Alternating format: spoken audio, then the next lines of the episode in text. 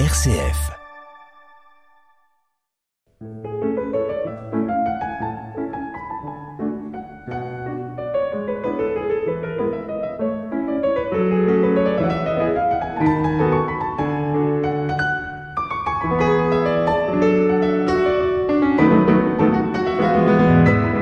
Correspondance.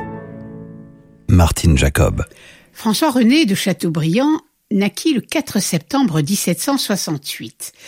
L'extrait des Mémoires d'outre-tombe que je vous propose aujourd'hui relate des années de délire, un délire qu'il va vivre entre 16 ans et 18 ans dans le château de Combourg. Combourg étant une petite bourgade en Ille-et-Vilaine, pas très loin de Saint-Malo. Il y vit avec ses parents, son père malade, sa mère en état permanent de tristesse et puis sa sœur Lucille, à laquelle il est très attaché. Devenu neurasthénique et songeant au suicide, Chateaubriand va quitter cette vie au château qu'il déteste pour rejoindre la garnison de Cambrai, puis celle de Dieppe. Chateaubriand dira plus tard C'est du bois de Combourg que je suis devenu ce que je suis, que j'ai commencé à sentir la première atteinte du mal que j'ai porté le reste de ma vie, de cette vague tristesse qui a fait à la fois mon tourment et ma félicité. C'est là que j'ai cherché un cœur qui put entendre le mien. 1846.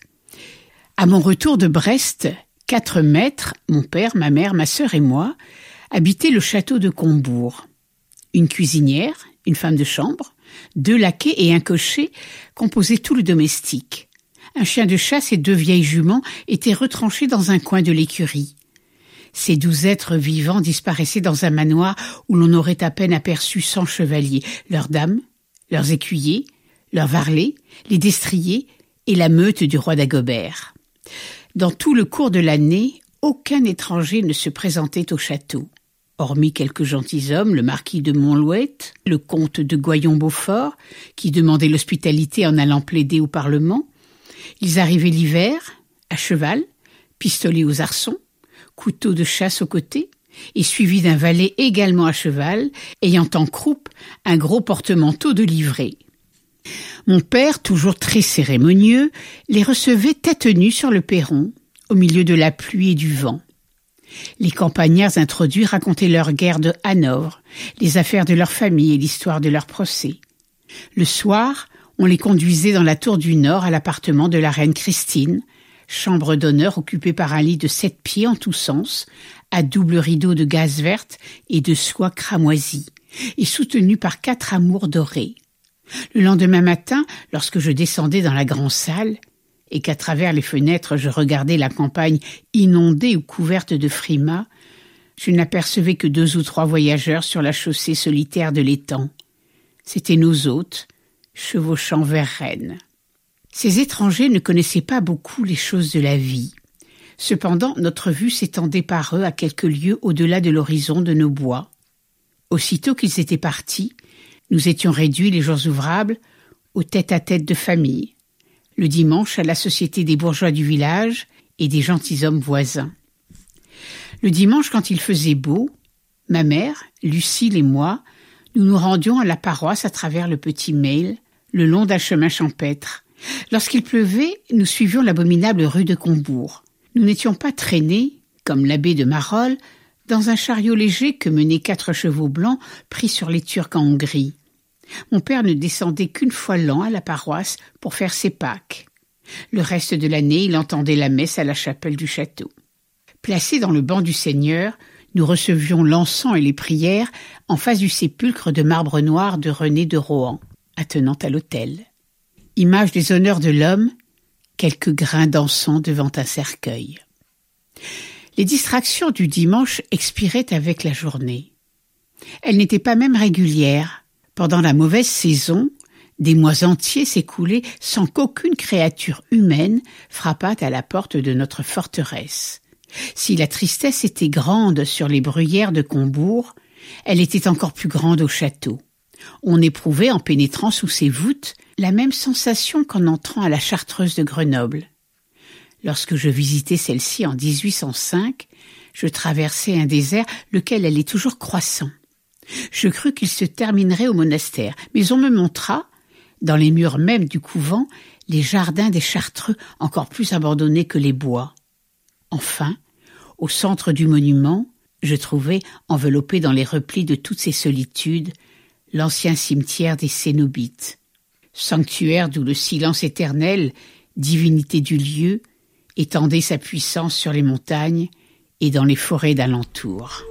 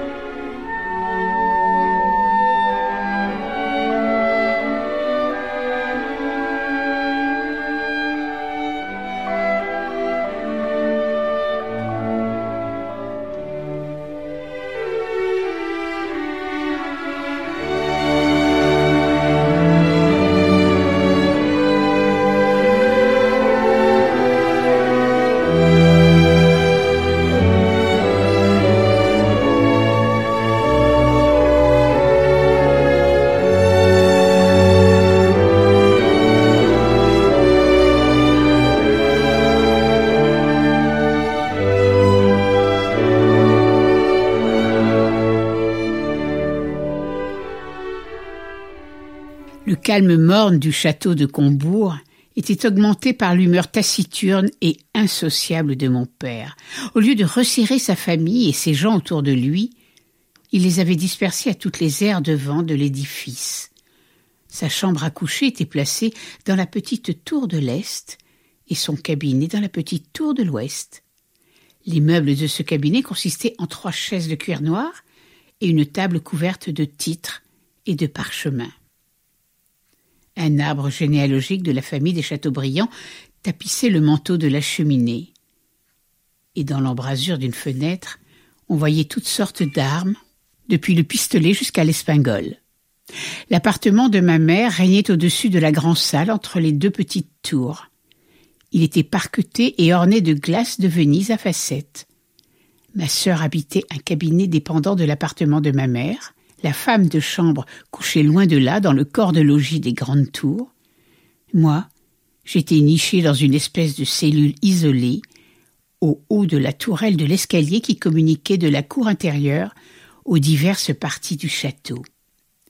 Au bas de cet escalier, le valet de chambre de mon père et le domestique gisaient dans des caveaux voûtés, et la cuisinière tenait garnison dans la grosse tour de l'ouest. Mon père se levait à quatre heures du matin, hiver comme été.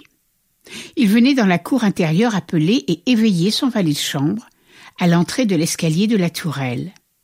On lui apportait un peu de café à cinq heures. Il travaillait ensuite dans son cabinet jusqu'à midi. Ma mère et ma sœur déjeunaient chacune dans leur chambre à huit heures du matin. Je n'avais aucune heure fixe, ni pour me lever ni pour déjeuner. J'étais censé étudier jusqu'à midi. La plupart du temps, je ne faisais rien. À onze heures et demie, on sonnait le dîner que l'on servait à midi. La grande salle, écrit Chateaubriand, était à la fois salle à manger et salon. On dînait et l'on soupait à l'une de ses extrémités du côté de l'est. Après les repas, on se venait placer à l'autre extrémité du côté de l'ouest, devant une énorme cheminée. La grande salle était boisée, peinte en gris blanc et ornée de vieux portraits depuis le règne de François Ier jusqu'à celui de Louis XIV. Parmi ces portraits, on distinguait ceux de Condé et de Turenne. Un tableau représentant Hector tué par Achille sous les murs de Troie était suspendu au-dessus de la cheminée. Le dîner fait, on restait ensemble jusqu'à deux heures.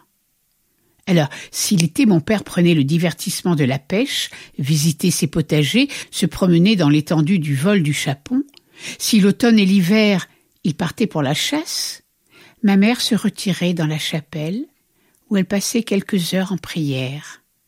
Cette chapelle était un oratoire sombre, embelli de bons tableaux des plus grands maîtres qu'on ne s'attendait guère à trouver dans un château féodal au fond de la Bretagne. J'ai aujourd'hui en ma possession une sainte famille de l'Albane, peinte sur cuivre, tirée de cette chapelle. C'est tout ce qui me reste de Combourg. Mon père partit ma mère en prière.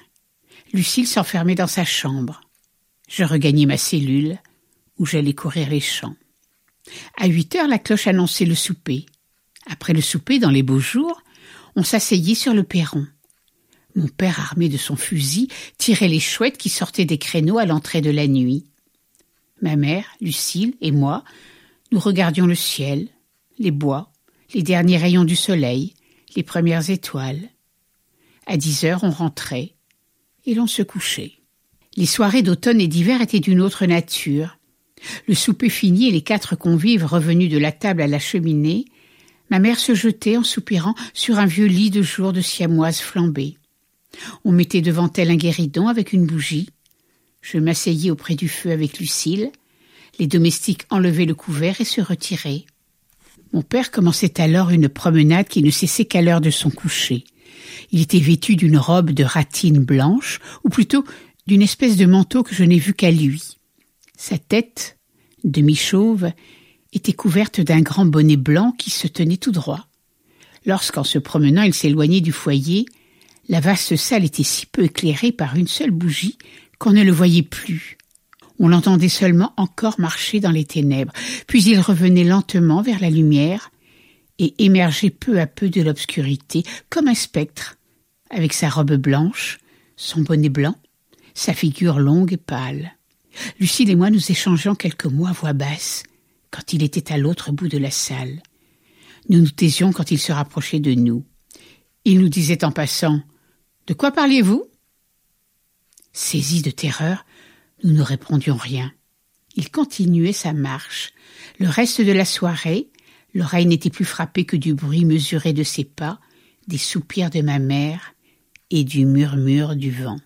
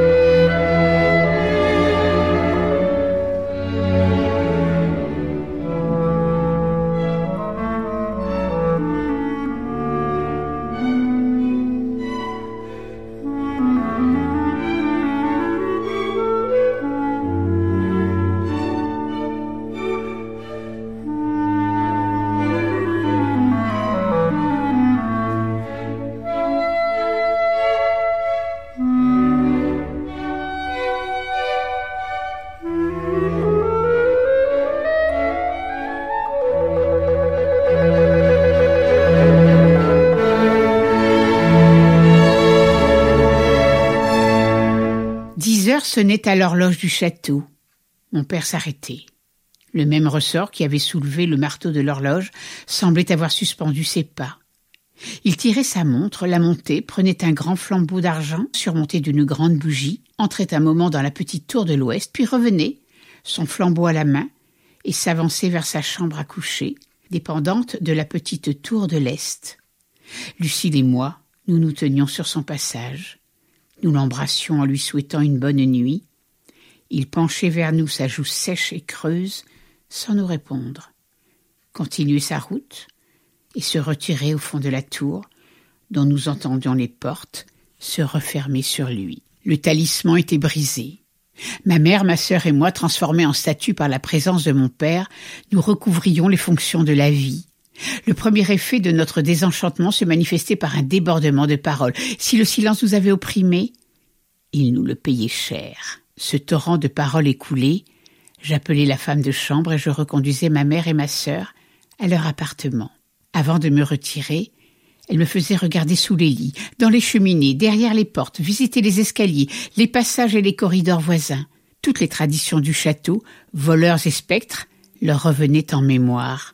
Les gens étaient persuadés qu'un certain comte de Combourg, à jambes de bois, mort depuis trois siècles, apparaissait à certaines époques et qu'on l'avait rencontré dans le grand escalier de la tourelle. Sa jambe de bois se promenait aussi quelquefois, seule, avec un chat noir.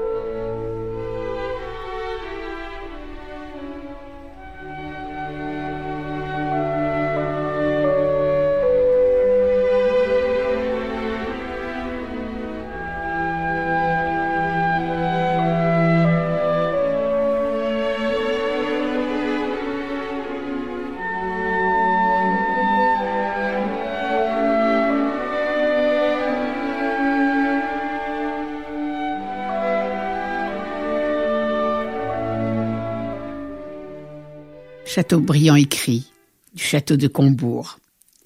Ces récits occupaient tout le temps du coucher de ma mère et de ma sœur.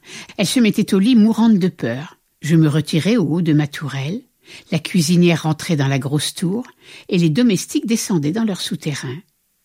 La fenêtre de mon donjon s'ouvrait sur la cour intérieure.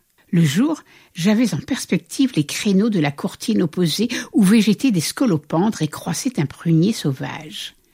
Quelques martinets qui, durant l'été, s'enfonçaient en criant dans les trous des murs, étaient mes seuls compagnons. La nuit, je n'apercevais qu'un petit morceau du ciel et quelques étoiles. Lorsque la lune brillait et qu'elle s'abaissait à l'Occident, j'en étais averti par ses rayons, qui venaient à mon lit au travers des carreaux losangés de la fenêtre. Des chouettes, voletant d'une tour à l'autre, passant et repassant entre la lune et moi, dessiner sur mes rideaux l'ombre mobile de leurs ailes. Relégué dans l'endroit le plus désert, à l'ouverture des galeries, je ne perdais pas un murmure des ténèbres. Quelquefois le vent semblait courir à pas légers. Quelquefois il laissait échapper des plaintes. Tout à coup ma porte était ébranlée avec violence. Les souterrains poussaient des mugissements. Puis ces bruits expiraient pour recommencer encore. À quatre heures du matin, la voix du maître du château, appelant le valet de chambre à l'entrée des voûtes séculaires, se faisait entendre comme la voix du dernier fantôme de la nuit. Cette voix remplaçait pour moi la douce harmonie au son de laquelle le père de Montaigne éveillait son fils. L'entêtement du comte de Châteaubriand à faire coucher un enfant seul au haut d'une tour pouvait avoir quelque inconvénient, mais il tourna à mon avantage. Cette manière violente de me traiter me laissa le courage d'un homme sans m'ôter cette sensibilité d'imagination dont on voudrait aujourd'hui priver la jeunesse. Au lieu de chercher à me convaincre qu'il n'y avait point de revenants, on me força de les braver. Lorsque mon père me disait avec un sourire ironique Monsieur le chevalier aurait-il peur? Il m'eût fait coucher avec un mort. Lorsque mon excellente mère me disait Mon enfant, tout n'arrive que par la permission de Dieu. Vous n'avez rien à craindre des mauvais esprits tant que vous serez bon chrétien. J'étais mieux rassuré que par tous les arguments de la philosophie. Mon succès fut si complet que les vents de la nuit, dans ma tour déshabitée, ne servaient que de jouer à mes caprices et d'ailes à mes songes. Mon imagination allumée, se propageant sur tous les objets, ne trouvait nulle part assez de nourriture et aurait dévoré la terre et le ciel. C'est cet état moral qu'il faut maintenant décrire. Replongé dans ma jeunesse, je vais essayer de me saisir dans le passé, de me montrer tel que j'étais, tel peut-être que je regrette de n'être plus, malgré les tourments que j'ai endurés.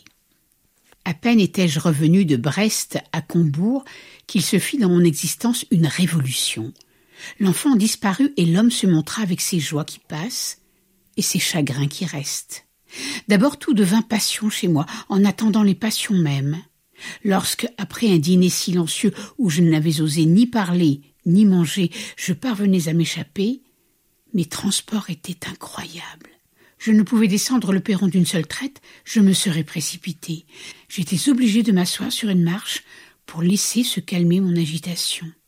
Mais aussitôt que j'avais atteint la cour verte et les bois, je me mettais à courir, à sauter, à bondir, à fringuer, à m'éjouir, jusqu'à ce que je tombasse épuisé de force, palpitant, enivré de folâtrerie et de liberté.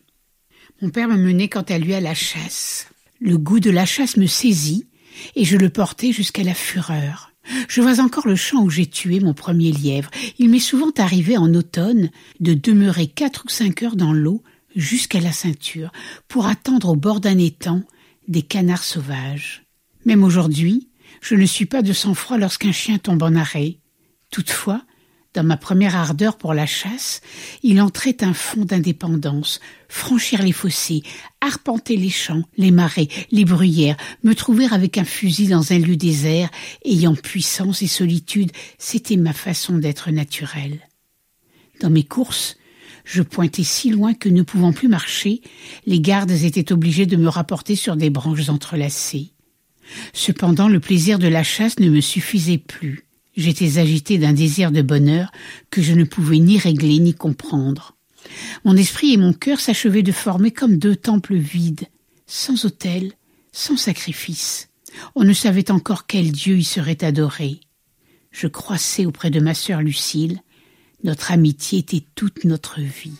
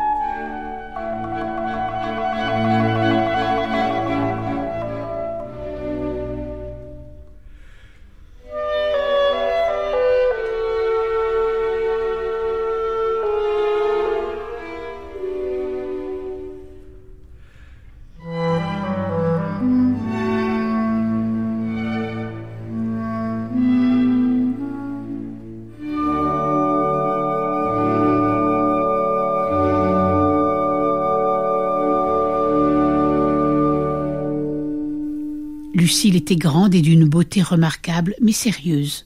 Son visage pâle était accompagné de longs cheveux noirs. Elle attachait souvent au ciel ou promenait autour d'elle des regards pleins de tristesse ou de feu. Sa démarche, sa voix, son sourire, sa physionomie avaient quelque chose de rêveur et de souffrant. Lucille et moi nous nous étions inutiles. Quand nous parlions du monde, c'était de celui que nous portions au-dedans de nous et qui ressemblait bien peu au monde véritable. Elle voyait en moi son protecteur, je voyais en elle mon ami. Il lui prenait des accès de pensée noire que j'avais peine à dissiper. À dix-sept ans, elle déplorait la perte de ses jeunes années. Elle se voulait ensevelir dans un cloître. Tout lui était souci, chagrin, blessure. Une expression qu'elle cherchait, une chimère qu'elle s'était faite, la tourmentait des mois entiers. Je l'ai souvent vue, un bras jeté sur sa tête, rêvait immobile et inanimée. Retirée vers son cœur, sa vie cessait de paraître au dehors. Son sein même ne se soulevait plus. Par son attitude, sa mélancolie, sa vénusté, elle ressemblait à un génie funèbre. J'essayais alors de la consoler, et l'instant d'après, je m'abîmais dans des désespoirs inexplicables. Lucille aimait à faire seule vers le soir quelques lectures pieuses. Son oratoire de prédilection était l'embranchement des deux routes champêtres, marquées par une croix de pierre et par un peuplier dont le long style s'élevait dans le ciel comme un pinceau. Ma dévote mère, toute charmée, disait que sa fille lui représentait une chrétienne de la primitive Église, priant à ces stations appelées l'or. De la concentration de l'âme naissaient chez ma sœur des effets d'esprit extraordinaires. Endormie, elle avait des songes prophétiques. Éveillée, elle semblait lire dans l'avenir. Sur un palier de l'escalier de la grande tour battait une pendule qui sonnait le temps au silence. Lucille, dans ses insomnies, s'allait asseoir sur une marche, en face de cette pendule. Elle regardait le cadran à la lueur de sa lampe posée à terre. Lorsque les deux aiguilles, unies à minuit, enfantaient dans leur conjonction formidable l'heure des désordres et des crimes, Lucille entendait des bruits qui lui révélaient des trépas lointains. Se trouvant à Paris quelques jours avant le 10 août et demeurant avec mes autres sœurs dans le voisinage du couvent des Carmes, elle jette les yeux sur une glace, pousse un cri et dit Je viens de voir entrer la mort. Dans les bruyères de la Calédonie, Lucille eût été une femme céleste de Walter Scott, douée de la seconde vue. Dans les bruyères armoricaines, elle n'était qu'une solitaire avantagée de beauté, de génie et de malheur. La vie que nous menions à Combourg, ma sœur et moi, augmentait l'exaltation de notre âge et de notre caractère. Notre principal désennui consistait à nous promener côte à côte dans le Grand Mail, au printemps, sur un tapis de prime vert, en automne, sur un lit de feuilles séchées, en hiver, sur une nappe de neige que brodait la trace des oiseaux, des écureuils et des hermines. Jeunes comme les primes verts, tristes comme la feuille séchée, pure comme la neige nouvelle, il y avait harmonie entre nos récréations et nous.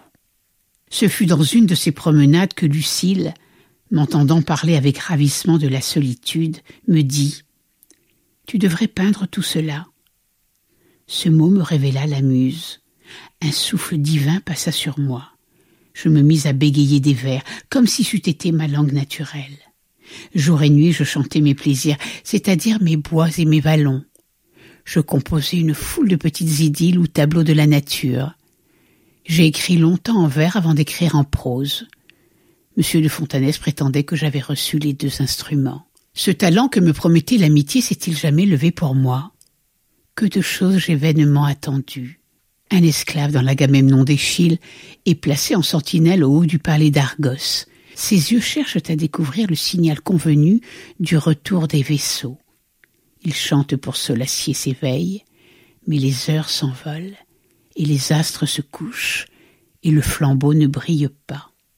Lorsqu'après maintes années sa lumière tardive apparaît sur les flots, l'esclave est courbé sous le poids du temps.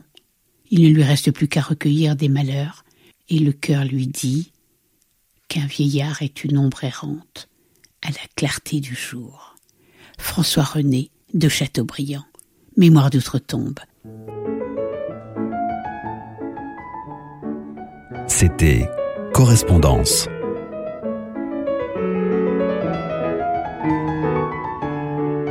Une émission préparée et présentée par Martine Jacob.